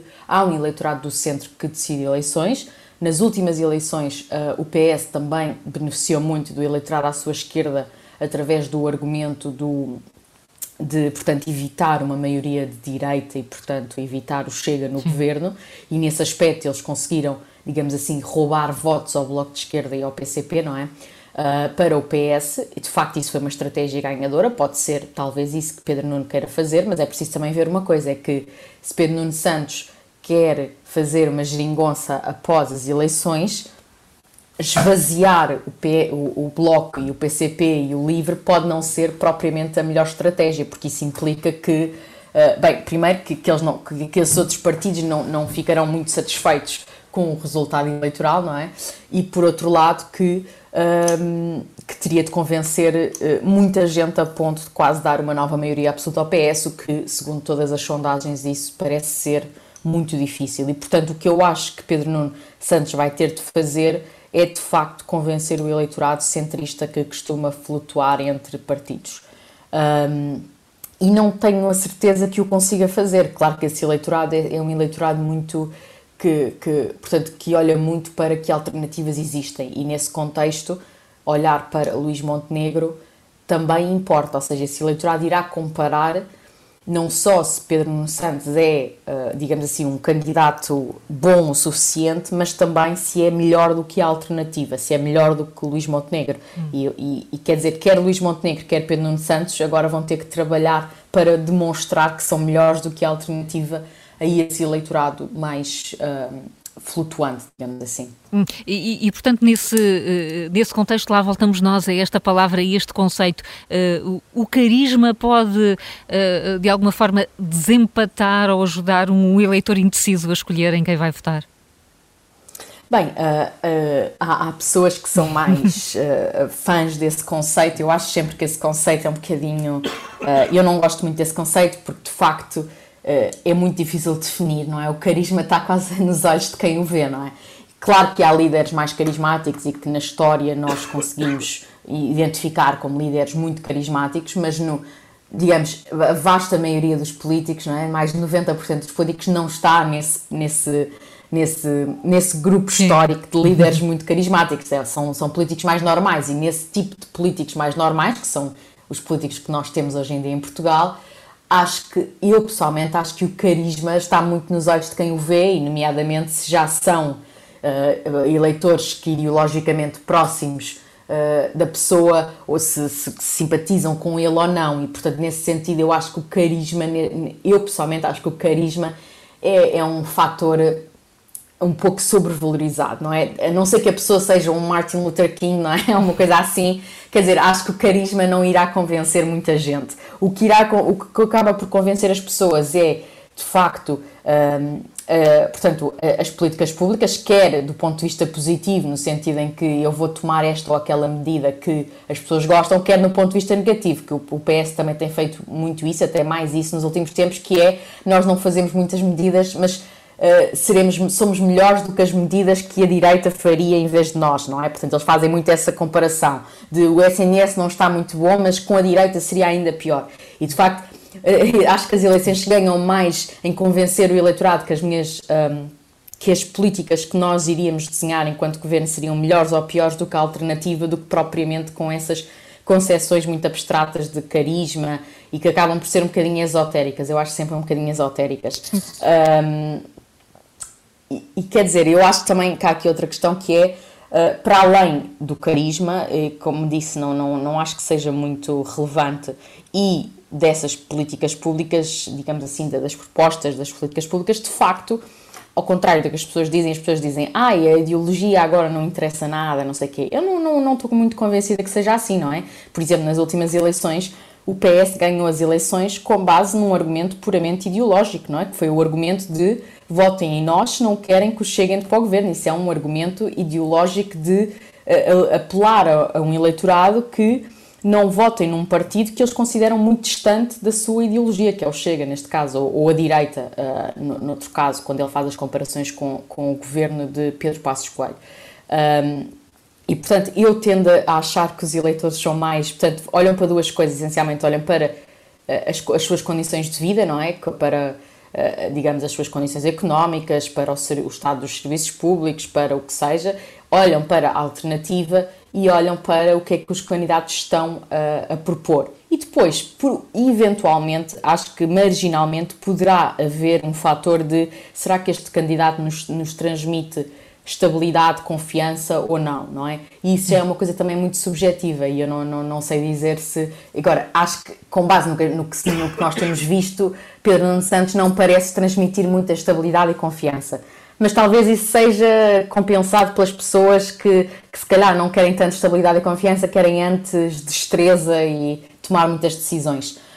Um, mas eu, eu, como disse, eu, eu tento achar que esse tipo de aspectos é sobrevalorizado na análise política esse tipo de aspectos muito esotéricos, quase que estamos aqui a discutir quem é que, eh, quase que parece estas discussões em que estamos a discutir qual é que é a celebridade com mais carisma, ou o melhor ator, ou a mais bonita, que são coisas muito subjetivas e em vez de, de, de estarmos a discutir coisas objetivas que, que, são objetivas, que já se demonstraram influenciar os eleitores, de facto, não é? Uhum. Que é a realidade e as propostas. Pois, eh, se é um voto mais emocional ou um voto mais racional. Mafalda Pratas Fernandes, obrigada pela, pela tua análise, obrigada. um bom dia Sim. Eh, para ti. Vamos eh, ouvir uh, os nossos ouvintes inscritos, a começar uh, pelo engenheiro civil José Gaia, que nos acompanha de Oeiras. Bom dia. Bom dia. Bom dia. Uh, obrigado por terem, uh, terem paciência de me ouvir. Uh, eu vou, começo por recordar algo que eu vi há uns anos e que penso que a maioria dos portugueses esqueceu. Estou-me marimbando para os bancos alemães que nos emprestam dinheiro. Estou-me marimbando que nos chamem responsáveis. Nós temos uma bomba atómica que podemos usar na cara dos alemães e dos franceses. Ou os senhores põem finos, ou nós não pagamos a dívida. E se fizermos isto, as pernas dos banqueiros alemães até tremem. Na altura, eu fiquei uh, incrédulo e perguntei quem é este imbecil. A resposta foi-me dada. É o senhor Pedro Nuno Santos, um produto fabricado pela atual juventude socialista. Pois estes factos fazem desse jovem, experiente na incompetência e agora secretário-geral do Partido Socialista, um sucesso para a continuação do desiderato do Sr. Carlos César, lida sem qualquer particular particular capacidade de liderança ou valores que o destaquem, para além do notório nepotista que foi e de faz escola dentro do PS. E em simultâneo, esses factos que para Carlos César são um sucesso, fazem todos nós parvos, no mínimo, com particular incidência aos agentes da comunicação social, que nos últimos oito anos têm garantido a rara ou nenhuma crítica lúcida à marcha do desmantelamento dos três pilares da democracia, sejam cultura e ensino, Serviço Nacional de Saúde e Justiça. Mas voltando ao menino, não o menino Jesus deste Natal, mas o menino Pedro, será inesquecível a escalada ao alto das barricadas populares e recurso continuado dessas práticas do PREC para, nessa imagem de megafone em punho à bom bolchevique, tanto do agrado da infecção perigosíssima informada no Sr. Carlos César, inesquecível, dizia a sua proclamação do alto da barricada popular. Privatizar a TAP? Nunca. A TAP é pública e dos portugueses. Tem que continuar nacionalizada. Foi, pois, esse Pedro Nuno Santos, o ponta de lança e porta-voz dessa asneira catastrófica, que enterrou 3,2 bilhões de euros dos portugueses na TAP. Singular importância capital para este rapazote dos marimbanços e do grande adepto das, dessas barricadas populares como seu refúgio é o seu rosário de mentiras sobre o despedimento da CEO francesa, de que afinal foi aprovado ter sido validado por ele próprio em instantes em que pôs de lado o megafone revolucionário para recolher à descrição de um mero WhatsApp. Pois é esta a dimensão do menino das convicções e dos marimbanços. Gaba-se ele de ter sido formado desde os 14 anos, leia-se enclausurado, nas aulas de uma triste juventude socialista, triste tanto como as outras do PSD ou do PCP. Dá para ver de imediata dependência e falta de pluralidade de conhecimentos e opções que esse jovem carrega desde aí, para além de um currículo académico e ético, singularmente situado no domínio entre a vulgaridade e o sofrível ou mesmo medíocre, aliás, equiparando-se assim ao seu próprio currículo de atividade profissional acentuando todo esse alarmante cartão de visita do novo secretário-geral do PS, com uma admirável formação em mentiras e tiques de ditador zeco, foi já notável a opção do menino fugido ao debate público com os outros candidatos à chefia do PS. Ele mesmo é mais uma das razões para o desmantelamento do ensino público e cultura coletiva, que teve início há oito anos por mão de Carlos César e António Costa, de que os testes promovidos na, na e pela União Europeia assinalam em alarme e desde então em queda acentuada dos educandos portugueses querem línguas, querem ciências, querem matemática. Estou só a falar do desmantelar da cultura, apesar das catástrofes igualmente trágicas promovidas no Serviço Nacional de Saúde e no Serviço de Justiça. Porque reinar uma nação de ignorantes é mais fácil para esses socialistas e é o que a infecção neo-bolchevique de Carlos César conseguiu em oito anos. Está de parabéns este Natal, esse nepotista.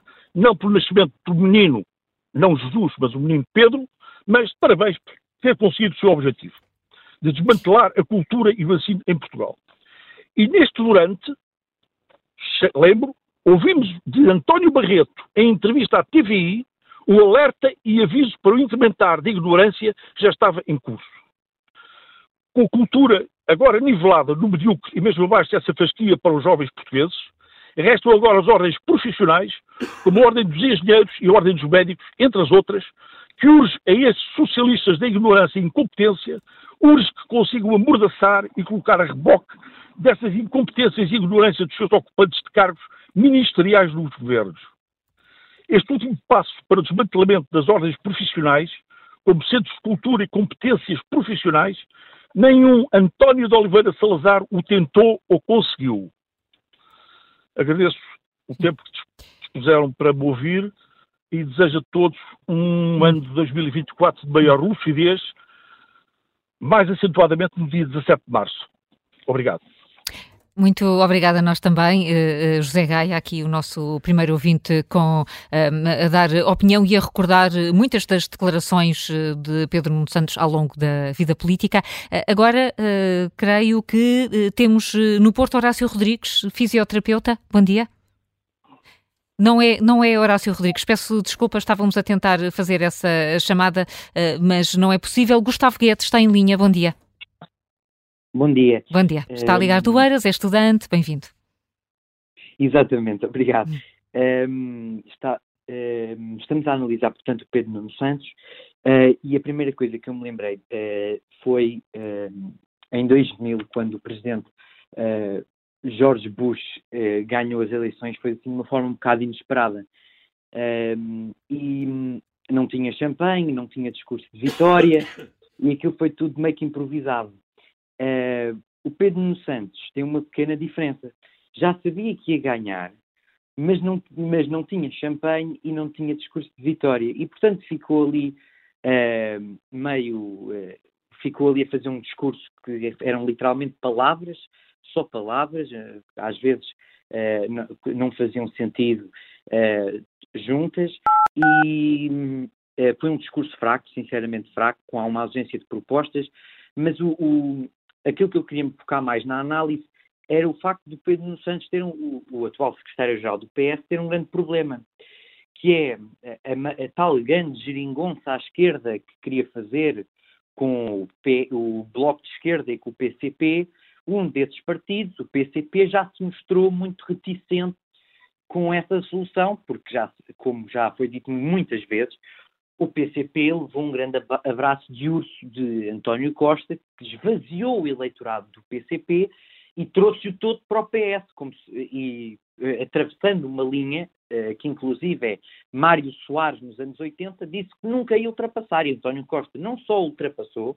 como roubou o eleitorado todo ao PCP e muito também ao Bloco de Esquerda. Um, e face a esta reticência dos dois partidos à esquerda do PS, um, o Pedro Santos vai ter que fazer alguma coisa. E uh, o, o, único compromisso tem, que vai conseguir fazer é ou mete o Bloco de Esquerda e o PCP no governo, e nesse caso, nas eleições a seguir, não tenho dúvidas nenhumas que a direita vai para o poder, porque uma coisa é a geringonça com um acordo parlamentar com o Bloco de Esquerda e com o PCP, que foi bastante aceito pela grande maioria dos portugueses. Outra coisa é pôr ministros do Bloco de Esquerda do PCP no governo, que parece-me ser a única coisa que vai fazer com que esses dois partidos apoiem o governo do Pedro, do Pedro Nuno Santos. Um, e tem um segundo problema, que é, será que os votos todos, que eu tenho quase certeza que Pedro Santos vai perder ao centro, vai ele conseguir fazer, compensar com votos à esquerda? Não, não parece que vai conseguir. Porquê? Porque há um, uma, uma, houve uma, um colunista, a Mafalda, agora já não me recordo do, do nome, uh, estava a falar aqui também no, uh, na emissão e, e, disse muito bem que os partidos não vão ficar contentes quando uh, tiverem que fazer uma coligação com um partido que lhes roubou todos os votos. e, portanto, a mim parece-me que Pedro Nuno Santos não vai conseguir fazer nenhuma destas duas coisas e parece-me também que não se vai conseguir desresponsabilizar por aquilo que foi o seu papel na governação de António Costa uh, principalmente no desbarato que foi a TAP e naquela decisão do aeroporto que não comunicou a ninguém, que não disse a ninguém, tomou a decisão, depois foi desautorizado. Parece-me, um, parece um, um, como vi um comentador qualquer dizer, uh, que uh, um homem que há menos de um ano não servia para ministro, agora é o candidato do Partido Socialista a primeiro-ministro e, e, se calhar ganhará as eleições e o povo português vai uh, ter este homem como primeiro-ministro como primeiro-ministro de Portugal. Uh, e, portanto, o povo, em, em, jeito de conclusão, vai ter dois, vai ter dois possíveis primeiros-ministros. Ou vai ter um homem sem carisma, mas com, mas com algum nível de soluções, é o Luís Montenegro, ou vai ter um homem com muito carisma, e que aparentemente não tem soluções rigorosamente nenhumas. Aliás, vai à boleia de tudo o que António Costa quer. Vai, o aeroporto tem Alcochete, diz a Comissão. Uh, António Costa diz muito bem Alcochete. Pedro Nuno Santos, ok, vamos para Alcochete. TGV, vamos fazer assim. Pedro Nuno Santos faz exatamente da mesma forma que António Costa. Não tem ideias próprias, é, é, um, é um, uma marioneta da máquina socialista que está construída atrás dele e parece-me que isso vai ser um grande problema para o PS nestas eleições legislativas. Muito obrigado hum. por terem ouvido. Nós aqui agradecemos eh, por nos ter ligado, Gustavo Guedes, aqui com as opções que os eleitores eh, poderão ter pela frente no dia 10 de março, um líder sem carisma, mas com soluções, ou então um líder com carisma, mas aparentemente sem soluções e sem ideias próprias. O que pensa o Manuel Alves, que nos liga de Lisboa e que é engenheiro? Bom dia, bem-vindo, Manuel Alves. Muito bom dia. Bom dia. Uh, bom, eu acho que esta eleição um, provou aquilo que toda a gente já espera, estava à espera, o setor jacobino do PS, a ala à esquerda do PS que tem controlado o partido no, no, nos últimos anos, que tem uma inspiração claramente trotskista. O, o trotskismo caracteriza-se pela chamada revolução permanente, e, e, aliás, isso já tinha acontecido, por exemplo, no Labour, uh, do tempo de Tony Blair, em que ele se viu livre de uma ala trotskista muito forte que existia, mas não tinha o poder do partido, como no PS tem, uh, evidentemente a ligação ao Bloco de Esquerda é, é, evidente e vão tentar fazer uma, uma, uma coligação no caso de, de, de vencerem as eleições. Uh, bom, eu, eu, há uma coisa que a mim me causa uma enorme estranheza, é com, com a idade que, que Pedro Nuno Santos tem, Uh, quer dizer, um indivíduo de barba branca e já perto dos 50 anos, e ainda ter uh, complexos de, de, um certo esquerdismo juvenil, há ali qualquer coisa de politicamente mal resolvido, que é uma coisa que a mim me faz uma enorme confusão. Bom, os exemplos, por exemplo, desse tal radicalismo ou esquerdismo, foi muito recentes, foi o caso, por exemplo, da imposição da, das instalações sanitárias e balneários mistos na, na, nas escolas, coisa que a sociedade não pediu. Isto é um exemplo claríssimo dessa situação. E, evidentemente, o radicalismo de um lado vai provocar um radicalismo do lado oposto. E acontece que agora o PS não vai ter, isso é o que dizem todas as sondagens, não vai ter maioria absoluta. Portanto, adivinham-se tempos de balbúrdia uh, na, na esfera política. E depois, infelizmente, também não temos um Presidente da República que saiba gerir uh, a situação uh, de uma forma minimamente eficaz. Muito obrigado e bom dia. Muito obrigada a nós, muito, muito bom dia, Manuel Alves, aqui a antecipar já um caminho para o radicalismo na discussão política. José Moraes é arquiteto, está em Vila Nova de Gaia. Bom dia, José Moraes. Olá, Carlos, como vai? Passou bem? Obrigado. Olha, eu, eu só queria dizer uh, duas coisas. O discurso do Pedro Nuno Santos é o discurso da apoteose com, com os clichês habituais. Eu fico espantado, espantado e escandalizado com toda com todo o apoio de alguns meios de comunicação que, de, que lhe deram na fase de promoção de candidatura e eh, um indivíduo que mostrou uh, e que continua a ser com uma arrogância, mas agora vestiu, uh, encarnou a história do capuchinho, quer dizer, é o, é o lobo com, com pele de cordeiro. E, quer dizer, um indivíduo que tomou as decisões que todos nós sabemos em relação, por exemplo, ao aeroporto, foi escandaloso e que não foi referido, porque ele naquele discurso, quando se veio penitenciar e ajoelhar, eh, na televisão, no fim disse que seguiu as instruções do senhor primeiro-ministro. Isso passou assim ao de leve, ninguém relevou isso. E, e, depois a história do aeroporto é escandaloso, porque depois não, não sabia, depois afinal esqueceu-se da indemnização, se tinha dado ordem, mas esqueceu-se.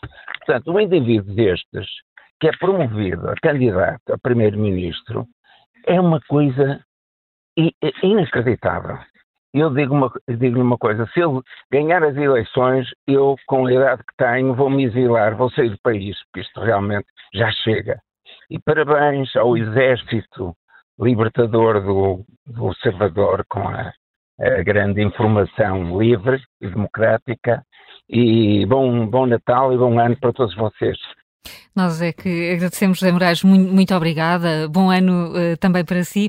Um, José Manuel, ouvimos aqui já muitas, uh, muitas reações, muitas considerações. A pensar já no, no futuro próximo, vamos ter de facto dois, dois meses e meio intensos, polarizados. Uh, como é que antevês que vai ser isto? Eu creio que vamos ter meses polarizados e intensos. há uma complicação pelo meio que pode ser. que pode ser esclarecedora, que são as eleições nos Açores. As eleições nos Açores constituem um risco para, para o PSD, porque o PSD neste momento governa os Açores, o governo uh, caiu precisamente porque os seus aliados, com quem tinha assinado acordos, a Iniciativa Liberal e o Chega, neste caso concreto até foi mais a Iniciativa Liberal, uh, falharam uh, o compromisso e, portanto, aquilo que resultar das eleições nos Açores uh, pode influenciar, pode ser tema de, de campanha, pode. pode ser tema de campanha, porque se o PSD tiver um bom resultado uh, é uma rampa de lançamento para uma campanha nacional. Se o PSD for obrigado a fazer acordos de novo com o Chega, é um grande problema para uh, José Luís Carneiro, uh, José Luís Carneiro, perdão, para, Luís, para Montenegro, Luís, Luís Montenegro, porque Luís Montenegro, uh, mesmo não tendo, quer dizer, sendo uma decisão dos Açores, não, não lhe será, obviamente, indiferente. Uh, se o PSD perder, então pior ainda será, portanto é um sinal de que o PS está de, está de, pode estar de regresso. Portanto, temos aqui uma eleição que pode ajudar ou desajudar, depende, a clarificar o, o, os, cenários, os cenários eleitorais. No que respeita à discussão, uh, às discussões para, para o país, uh, esta eleição surge numa altura em que os partidos não, não, está, não tinham ainda sedimentado as suas propostas, portanto estavam a caminho de fazê-lo.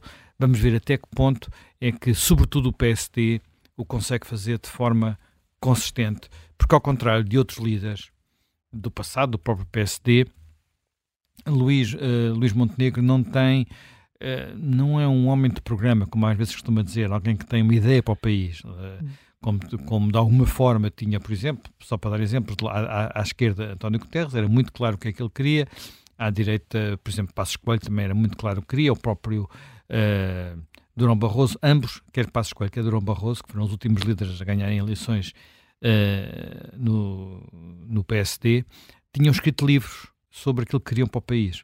Portanto, e livros consistentes, não é? Quer um, quer outro. Não conheço isso uh, Luís Montenegro, uh, enfim, o que tinha feito o Rio é melhor nem falar, porque verdadeiramente não era, um, não era, uma, não era um livro para o país, era, uma, era um conjunto de considerações sobre o estado da justiça, portanto, que é uma coisa um pouco diferente e que sabemos que era a opção do, do antigo líder do PSD.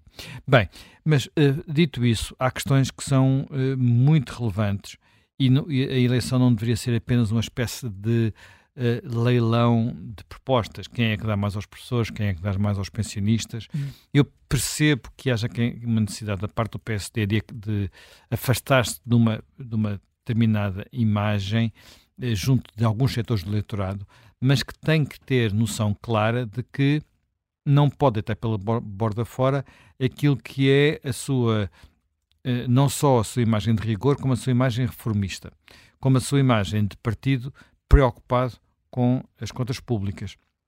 Portanto, o eleitoralismo é mau conselheiro e, e, desse ponto de vista vai ser importante perceber onde é que se coloca exatamente uh, o PSD, até porque, uh, enfim, veremos se há ou não coligação com o CDS. Hum. Uh, era bom que houvesse. não Mas deverá... só com o CDS daria o sinal. só com o CDS já dá um sinal, um sinal importante, até porque o CDS tem, tem uma maneira de fazer campanha que é, que é que muitas vezes é eficaz. É, Nuno Melo é bastante assertivo e, portanto, uh, pode ser importante na, na, na campanha do PS, na, na, campanha daquilo que será uma coligação integrando o, o, o PSD. Mas Nuno Melo deixaria de participar, por exemplo, nos debates televisivos? também já não participava porque já não tem, já em princípio tem, já, já, não tem representação, representação parlamentar, parlamentar, portanto, portanto não, tem, não há esse Sim, não há é esse ónus, não é não é esse ónus. Uh, o, o, a iniciativa liberal que, como eu já aqui defendi, acho que nos principais círculos devia manter uma proposta autónoma, uh, claramente. Não acho que fosse bom fazer uma pré-coligação a nível nacional. Uh, a questão dos ciclos mais pequenos, mas seria outra análise. A iniciativa liberal vai fazer provavelmente um programa mais fazer aquilo que já fez, não é? Que é uma, ter propostas mais, mais programáticas, mas que tem vindo a ganhar lugar e peso na sociedade sociedade portuguesa. Agora, tentar perceber as diferenças que os, que os partidos têm para a saúde, para a educação, também para a justiça. A justiça nunca é um grande tema de campanha eleitoral. Uh, eu creio que, para todos os efeitos, mesmo não, indo, não se indo para a campanha eleitoral, discutir uh, o processo influencer, é preciso, na campanha eleitoral, dizer claramente como é que se acaba, por um lado, como é que o PS continua a viver enredado neste tipo de situações, porque são umas atrás das outras. E depois, como é que se acaba com um sistema no país que obriga eh, os investimentos, as coisas todas, a dependerem de telefonemas, porque aquilo que é em pequeno é as gêmeas, é em grande o processo influencer. E isto é um sinal de doença, não é? Eu não posso pensar que a boa maneira de um país funcionar é os ministros terem um assessor para as cunhas. Uh, mesmo que mesmo que sejam apenas cunhas pequeninas, não é? Portanto, todos nós sabemos que é assim que as coisas funcionam, uh, sabemos que é assim que funcionam porque, porque o sistema não está feito para ser de outra, de outra maneira e porque a nossa cultura não ajuda. Mas uh, as regras uh, as, permitem que as coisas façam de modo diferente. Eu vou só dar um exemplo de como ter um ambiente, o ambiente à volta ser diferente faz com que as, as pessoas se portem de maneira diferente. Uh, 25 anos, já, já vão lá 25 anos, quando foi a Expo 98, de repente andava-se por lá e não havia papéis no chão. Não havia beatas no chão. Era a mesma cidade de Lisboa, era o mesmo país Portugal. E de repente ali as pessoas, não, como não havia, não eram capazes de atirar também elas. E portanto portavam-se bem. Havia ali uma. Aquilo mudou alguma coisa, não é? Quer dizer, mudou, fez mudar, não sei, enfim, o país não mudou todo, continua a ser haver muito lixo espalhado por todo lado, mesmo nos sítios onde não devia haver lixo nenhum. Eu digo isso porque ando da serra e sei o que é que as pessoas às vezes deixam pela, pela, pela, pela, pela serra. Uh, mas apenas aquele, o ambiente ter sido diferente, de repente criar-se um ambiente limpo, fez com que as pessoas fossem mais bem comportadas. E, portanto, agora, quando há a percepção de que todos fazem e o exemplo vem de cima, não pode ser. Até que ponto é que isto vai entrar na campanha e as pessoas vão dizer que para fazer isto é necessário menos regras absurdas e que ter menos regras absurdas é passar mais responsabilidade para as pessoas e as pessoas têm que estar preparadas para terem mais responsabilidade. Portanto, uh, veremos, por exemplo, se esse debate acontece ou não e até que ponto o Partido Socialista é confrontado com o facto de ter tido José Sócrates e agora o que se passou todo nestes últimos, nestes últimos tempos, não é? Porque isto não é, não acontece por acaso, acontece muito também por outro, outro fator, que eu acho que, eh, enfim, muita gente vai dizer isso durante a campanha, que é o PS necessita de uma cura da oposição. Mesmo quando não gosto dos outros, o PS precisa de uma cura da oposição. Porque isto, em democracia, é relevante.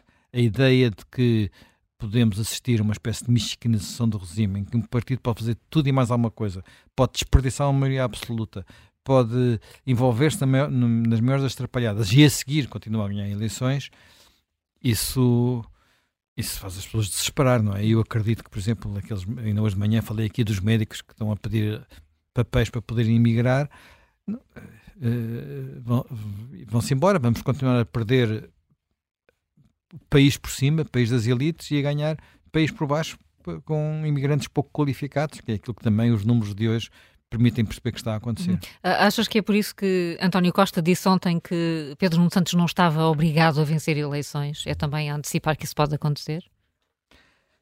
Uh, vamos lá ver. António Costa vai ter uma preocupação nos próximos tempos que é salvaguardar o seu legado. Porque uh, sair do governo numa altura em que a maior parte dos problemas estão por, por, por, por resolver se tem agravado, não é? Não é? Ele está a sair do governo com alunos que não têm aulas, não tiveram aulas de português até ao final do primeiro semestre. Está a sair do governo nesta semana onde 33 urgências, acho eu, eh, estão condicionadas. Portanto, eh, não é um, não é um legado simpático para quem sai do governo, mas foi ele que criou, não é? Ele está, está... quem fez aquela cama foi António Costa, não foi outro qualquer. É evidente que ele e o Partido Socialista vão tentar de, dizer aquilo que hoje de manhã disse aqui o Pedro da Galdo Alves, que não, que os números da, da, da, economia são muito bons, que as coisas estão todas a correr, a correr muito bem, ou então, como se diz nas redes sociais, uma famosa adepta do Partido Socialista, os restaurantes em Benfica estavam todos cheios no sábado, portanto não há crise. Vamos lá um bocadinho mais devagar. Há uma sensação de que uh, o país, quer dizer, o país, mais uma vez, o país está, tem, tem aspectos em que está melhor, mas há muitas coisas que estão aquém das expectativas das pessoas, sobretudo estão, estão aquém de, de quem olha para outros países e os vê a andar mais depressa do que nós, de outra, de outra, de outra maneira. E isso é. Que, que, para quem neste momento está a começar a vida, uh, para quem saiu das universidades, para quem está a tentar formar família, a vida está de facto complicada, quer dizer, não, e não é necessário há, muito, há muitas coisas que aparecem na nossa vida porque nós vivemos muito centrados em Lisboa e na bolha de Lisboa.